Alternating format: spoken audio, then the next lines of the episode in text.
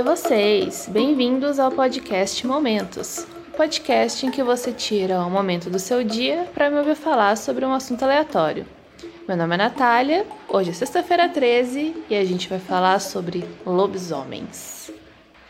Mas para falar desse assunto eu não poderia vir aqui sozinha, né? Eu tinha que trazer alguém que vivenciou esse medo e que melhor pessoa para fazer essa primeira participação no podcast não poderia ter outra, não é mesmo? Por favor, se apresente. Quem é você? Olá! Olá vocês! Meu nome é Rosângela, sou a mãe aqui da. Da? Da Natália. Da Natália, né? né? E então, é, essa questão aí de lobisomem, né? Sexta-feira 13. Na verdade, como começa? Assim, eu morei na roça, bem roça mesmo, então lá tem muitas crenças, né? Logicamente que não tinha esse lance de sexta-feira 13, e sim quaresma, que eram 40 dias. Então, o pessoal vivenciava esses 40 dias com muito ali a parte religiosa, que era bastante, é, tinha novena com muita reza, era tempo de reflexão, tempo de jejum, e tinha a outra parte que era principalmente assim, a gente tinha histórias de mula sem cabeça, lobisomem. Então, esse clima de medo era muito real. A gente que era criança escutava muitas histórias, que o pessoal mais velho contava essas histórias e a gente acreditava. E tínhamos até histórias verídicas, né, que aconteceu com o filho de um conhecido.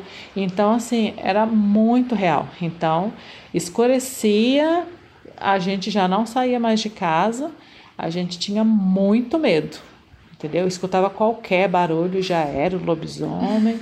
Então a gente cresceu assim, acreditando, e pra gente era muito real isso tudo. Hoje eu sinto falta, porque era legal.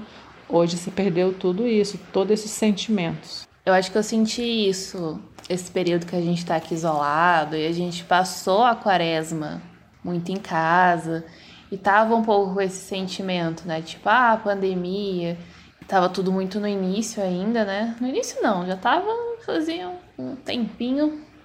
E não sei, eu particularmente achei que eu senti mais esse ano. Não sei por conta do clima que já não tava.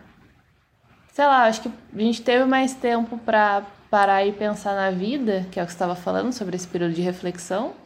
E eu, pelo menos, senti assim, uma vibe um pouco diferente nesse período de quaresma esse ano. É, a gente teve. A gente começou a refletir, né, sobre a vida, né, sobre esse esse tempo, sim, porque a gente não sabia o que que ia acontecer no futuro aí, então houve reflexão, sim. Assim como acontecia antigamente, a gente tinha mais momentos de reflexão, a gente tinha medo. Uhum. Como eu disse, a religião trazia né, essa questão de medo, que se você fizesse algo de errado, que se você xingasse, que se você brigasse, tudo teria uma consequência. Então, é, nós seríamos punidos. Tinha todas as histórias para educar as crianças, né? Se elas fossem mal educadas, que iam ser levadas, sempre tinha uma coisa ali sobrenatural cercando tudo. Sim. Ou ela era boazinha, ou ela, se ela agisse errado, né, se não se comportasse, ia ter punição. Então sempre teve. Lá a gente, enfim, se eu for falar aqui sobre tudo que tinha, isso aqui vai ficar muito longo, porque tem muitas crenças. Dá fazer uma série Dá para fazer uma série só com as crenças e que era bem real pra gente. A gente vivenciava isso todos os dias. Mas eu acho que é interessante, antes da gente entrar na história verídica, temos aqui uma história verídica. Temos. Vou prometer aqui e vou cumprir no final. Todo mundo que me conhece só me escuta falar dessa história. Não, porque tem uma história de lobisomem verdadeira e eu nunca contei e vai ser esse o momento aqui. Mas você não acha, assim, interessante ou no mínimo suspeito? Porque tem o seu, onde você cresceu, que é né, lá em Minas, interior de Minas. Mas essas histórias que você falou de mula, de lobisomem, de criança que foi levada, né? Que sim, algum ser levou essa criança e tudo mais. É, tem em várias partes né, do Brasil, principalmente. Você acha que isso aí tem realmente um fundinho de verdade ou sei lá, como que você enxerga isso? Ah, sim, porque essa outra parte aí de ser levada era muito a questão que, assim, como eles tinham a religião, era muito assim, tinha fé em Deus, tem os santos, Católico, né? né? Católica mesmo, essa parte, e então eles acreditavam muito no, no ruim, que é o demônio que eles chamam, né? Que eles falam capeta, né? Eles falavam tal. Então, exige essas duas. A, a coisa, né? Que era Deus, que era um lado, que era Deus, que era o bom, e tínhamos o capeta, que era ruim. Então, se você fizesse coisas ruins, o capeta vinha. Tinha a questão da madrinha, dizia que é, se a mãe xingasse o filho, né? Quem poderia resgatar esse filho seria a madrinha. Então, a madrinha era uma peça muito importante, que hoje nem temos aí tanta É, importância esse assim lado. nem por esse lado, mas era muito importante o papel da madrinha. Era uma coisa que era escolhida muito seriamente. Enfim, é, tem muitas histórias. Então, se a gente for é, Se a gente for é, ficar aqui- falar sobre todas essas, ah, vai ter que fazer novos podcast. podcasts para poder destrinchar todas essas histórias aí. É, eu tenho né? essa vontade mesmo de pegar e escrever um livro, assim, só com esses Os contos. contos, né? Porque Tem- acho que dariam boas histórias, assim, bem legais dentro da temática. Temos contos de muito medo, de tinha medo de pessoas que tinham morrido, né? Principalmente. É, principalmente, nossa, como a gente tinha medo. Muito medo. Era- Tem medo até hoje. Enfim. Entendeu? Continua Porque tendo. falava, nossa, era muito real. A gente sentia aquilo de arrepiar, entendeu? Era real. É, sempre tinha alguém que viu, Sim. alguém sempre viu. Não tem essa história de você conhecia a pessoa que viu, entendeu? Então era não real. era disso que me disse, né? Não, eu disse, não, eu sei. vi. Eu vi a pessoa lá na pedra, sentada na pedra, passou e viu. Nossa, então o, me- o lobisomem eu vi um vulto passando e ele era, né? Viu, alguém viu. Sempre alguém tinha visto. Então, era bem real.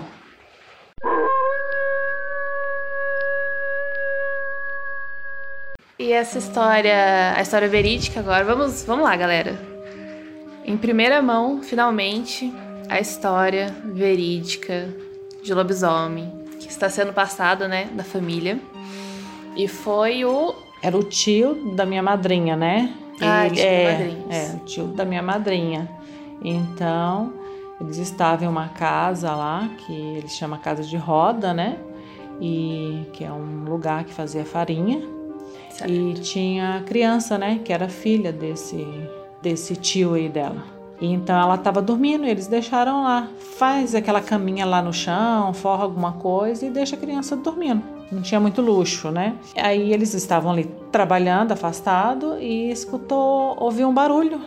E quando eles foram ver, quem viu foi esse que chamava tio Inácio. Ele ouviu o barulho e saiu correndo e disse que viu mesmo um lobisomem, né? Que é tipo um cachorrão, né? Uma coisa grande assim, arrastando, puxando a menina, que ela chamava Lia.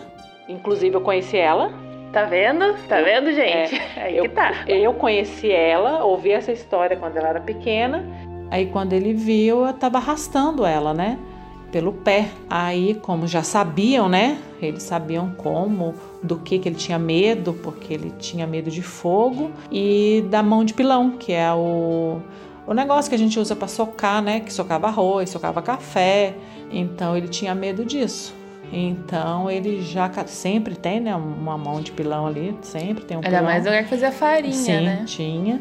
E o fogão, né, de lenha. E aí ele catou e aí espantou e o bicho saiu correndo. Mas ela quase foi levada por um lobisomem. Então, viram, né, isso acontecer. Não E foi? mais de uma pessoa, porque E mais de uma foi o pessoa. tio Inácio que viu, mas tinha os outros Tinha, lá, é, né, os amigos dele. Tinha o marido e o outro primo, tinha umas pessoas lá junto. Então eles viram. Então essa história era contada como verídica. E a gente de noite já sabe, né?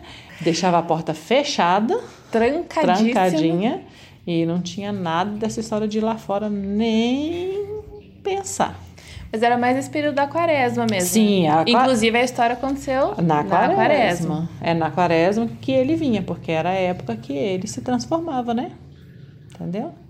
Como a gente já tinha programado, né, que ia gravar esse podcast, a minha mãe conseguiu passar uns Zips Opperson pra, pra madrinha dela lá de Minas e ela gravou um áudio contando, assim, nas palavras dela, o caos verídico que eu vou colocar aqui agora para vocês ouvirem, para vocês sentirem que, assim, gente, é, é verdade, a galera realmente acredita e, né, que nem, eu, que nem a gente falou aqui, o pessoal conhecia, né, todo mundo que estava envolvido nessa história. Então, fica aí o fica aí o mistério se realmente é verdade ou não. Deixo para vocês julgarem.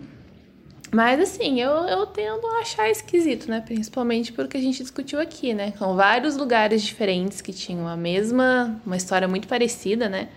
Desse ser, desse e outros também. Então fica aí a reflexão. Será que é verdade? Será que não é? É assim. O que eu tive no disso foi o caso é assim. Quem me contou? Que meu tio estava numa casa de roda. Roda é onde a gente faz farinha. Torra farinha. E eles, nessa época, dormia no aberto, que a casa da roda não tinha paredes, era aberta. E dormia no chão, punha o colchão no chão. E a menina era pequenininha, a, a Lia, era pequenininha, filha deles, estava deitada. Eles deitou ela, dormiu e eles deitou ela e foi na casa do vizinho e deixou ela lá. E foi na época de lobisomem, na Semana Santa. Quando eles chegaram, tinha uma cerca na, na, cercada. Quando eles chegaram, viu o, o lobisomem já beirando a menina. Eles pularam a cerca, correu e pegou um facho de fogo e uma mão pilão e saiu atrás do lobisomem. E aí, quando o lobisomem correu, eles correram atrás do facho de fogo, e o lobisomem disse só tem medo de mão pilão e de fogo. E então, então o bicho não conseguiu pegar a criança. Mas ficou essa história. Bom, galera, então é isso. Muito obrigada por terem escutado esse podcast até aqui. Muito obrigada, minha mãe, por ter gravado aqui comigo. Ah, eu que agradeço a oportunidade de estar aqui, né, conversando com vocês e passando um pouquinho, né, do, do que eu vivenciei sobre os lobisomens. Uh. Então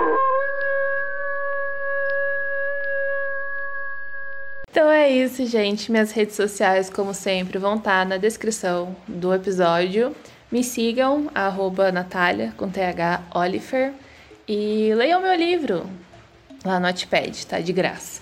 Então é isso, muito obrigada, né, por terem nos acompanhado nessa história. E comentem aí se vocês acreditam ou não em lobisomens depois disso. Beleza? Nós e sobe a música.